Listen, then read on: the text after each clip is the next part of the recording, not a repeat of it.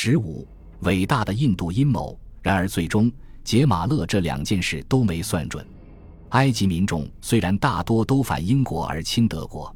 但他们并不想严酷的奥斯曼帝国统治取代英国的仁慈之手。因此，当他们得知土耳其人已经渗透到苏伊士运河的时候，他们并没有集结起来参加圣战。杰马勒也没能成功避开那些守卫运河的人的警戒。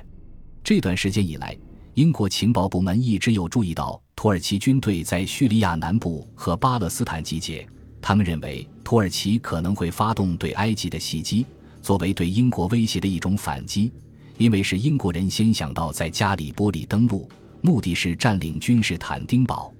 尽管如此。杰马勒的士兵还是在被发现之前就成功的穿越了沙漠，并且很靠近运河了。但是他们晚了，等到那些派去占领桥头堡的士兵开始把浮船放进水里的时候，天已经亮了。因此，正如后来杰马勒所写，行动是在英国人的眼皮底下进行的。另一种说法是，土耳其人不明智地带了鸡，而这些鸡的啼鸣声引起了英国守卫的注意。让他们警觉到发生了什么事情。还有一种说法是，飞行员在进行空中侦察时最先发现了危险，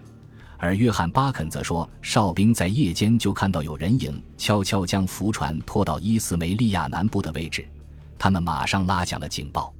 不管真相如何，运河的另一边发起了猛烈的炮火轰击。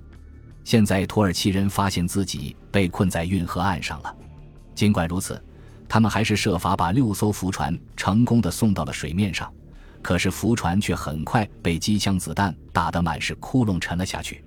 然而，还是有一艘船成功的到达了对岸，不过船上的十几名土耳其士兵很快就被杀死或俘虏了。此时，土耳其的大部队已经开始到达运河了，几英里的范围内都发生了战斗。在这条运河里有许多英国军舰。军舰以及一辆装甲列车的枪炮都对准了土耳其士兵，土耳其士兵们顽强勇敢地战斗着，但是他们的浮船被击沉了，因此他们除了向运河对岸开枪外，也几乎无能为力了。杰马勒在三英里外的山顶上观看着这场战斗，他意识到自己的赌博输了，继续进攻显然是徒劳的。因为英国很快就会从驻扎在埃及的十五万军队中调出增援部队，除非他撤回自己的部队，否则他们很可能会全军覆没，就像恩维尔一个月前在萨勒卡莫时所遭遇的那样。根据英国的数据，当时有两千名土耳其士兵被杀，虽然杰马勒声称只损失了十四名军官以及一百七十八名其他士兵，还有一些伤员和俘虏。当然。他蒙受的损失本应该比英国人估计的更大，为此，埃及的总司令约翰麦克斯韦尔爵士备受批评，因为他没有在土耳其士兵逃跑时消灭了他们，而是让他们带着枪穿过沙漠逃跑了。尽管如此，在短短的五个星期里，德国和土耳其的圣战战略家们想出的这两个宏伟的计划，均以土耳其人的耻辱性大灾难告终。虽然杰马勒后来宣称。他的这次冒险不过是为了之后全面入侵而对埃及做的战力侦察。与此同时，不管有没有德国的帮助，在印度的锡克教和印度教革命者都准备发动他们自己的圣战来对抗英国人。读者可能还记得起义的日期定在二月二十一日，到那时候，印度军队中心怀不满的本地部队将屠杀他们的英国军官，闯入他们的军械库，向革命者分发武器。然后一起进军德里，并在那里宣布成立共和国。锡克教教徒在离开美国和加拿大前往印度之前，哈尔达雅尔和其他人告知他们，他们将会从德国那里获得武器和资金。令人失望的是，这些都未能实现。此外，由于当局密切监视进入印度的信件，因此锡克教教徒与他们在旧金山的领导人失去了联系。特别是与他们运动的大祭司哈尔达雅尔失去了联系。哈尔达雅尔现在在欧洲的某个地方，他显然不能或者不愿意冒险来印度加入他们。锡克教教徒意识到现在只能靠自己了，他们已经与孟加拉经验丰富的印度革命者联合起来。他们认为这是自近六十年前印度反英暴动以来规模最大的起义，但是起义事业注定不会顺利进行。在二月十六日，离起义仅剩五天的时间，起义领头者突然遭遇了意想不到的危机。阴谋者一直害怕他们被出卖给克里夫兰的特工，或者害怕阴谋被发现，因为他们知道这些对他们来说都只意味着一件事，那就是绞刑力的绞索。二月十六日，他们确信他们当中一个名叫基帕尔辛格的锡克教教徒实际上是警察线人。前一天，他本应去秘密访问第二十三印度骑兵团的营房，向骑兵团中的支持者们简述在起义中应扮演的角色。然而，他被发现在拉合尔火车站跟一个陌生人认真的讲话。他们还注意到，他问了一些关于这个阴谋其他方面的问题，而这些问题并不是直接跟他相关的。因此，他们产生了怀疑，并决定在不打草惊蛇的情况下密切监视他。但是其后，他们终于确信他就是一名警察线人。因此，经验丰富的印度教革命者现在领导着这个联合阴谋的拉什贝哈里伯斯决定将起义提前两天。此外，他们必须不惜任何代价阻止叛徒发现这个事情。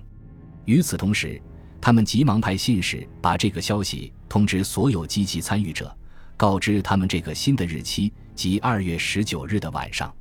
阴谋者们非常不幸，就在起义的那天早晨，有一个信使返回了位于拉合尔的秘密革命总部，说第二十三骑兵团知道了这个改变的计划，他们准备在那天晚上起义。这名信使没能止住自己的嘴巴，脱口就说出了这个计划，被基帕尔辛格听到了。这位锡克教的间谍设法避开了监视他的人，并警告了一名监视着这所房子的便衣警察。很快，全国各地的军事机构和民间机构都收到了警报：阴谋者的总部遭到突击搜查。阴谋者意识到自己被出卖了，他们决定杀死队伍中间的叛徒，但是已经太迟了。警察冲进了房子，逮捕了七名阴谋策划者，并且没收了炸弹。炸弹制造设备、武器、煽动性的文学作品和革命旗帜。第二天早上，又有六名头目来到了房子，想要搞清楚哪里出了问题，以及为什么心怀不满的部队在夜里没有叛变。他们也被逮捕了。与此同时，在印度各地收到警报之后，军方迅速做出了反应。所有军械库的印度卫兵和哨兵都被立即换成了英国武装部队。英军步兵部队也开始在要塞城镇的兵营和街道上进行巡逻。这一迅速而果断的行动，加上阴谋者头目们大多已被逮捕，把起义扼杀在了摇篮里。面对冰冷的钢制武器，叛变的印度兵失去了勇气，而那些被派去发动他们的煽动者干脆消失了。考虑到装备精良的印度兵尚且未能响应革命的号召，因此。加德尔领导人原本期望农民军团成群结队的加入起义没能实现，这也就不足为奇了。现在残酷的审判开始了，在接下来的两年里，九个特别法庭审判了一百七十五名革命者，有一百三十六个人被定罪，其中有三十八人被判绞刑，与被判终身流放的人数差不多，其余的则被判入狱。最后。被判死刑的人中，只有十八人被处决，其余的被总督哈丁勋爵减刑改判成终身流放。此外，十八名涉嫌同谋罪的印度兵在军事法庭上被判处死刑，但最终只有十二人被处决。但是阴谋者头目那个声称在一九一二年将炸弹掷向哈丁勋爵的拉什贝哈里伯斯逃脱了，他先逃到了贝纳勒斯，然后又逃到了日本。虽然日本人被认为是英国人的盟友，但是他得到了日本政府高层人士的庇护。这些人拥有着在亚洲扩张的梦想，这使得他们渴望与印度革命者保持联系。波斯之后再也没回过印度，但是在一战剩余的时间里，他都在试图将武器走私到印度，不过没有成功。在第二次世界大战中，他的革命热情没有随着年龄的增长而减弱。他再次尝试建立一支能够解放印度的军队。一九四五年，博斯死于东京，因此没能看到仅仅两年后英国的统治就结束了。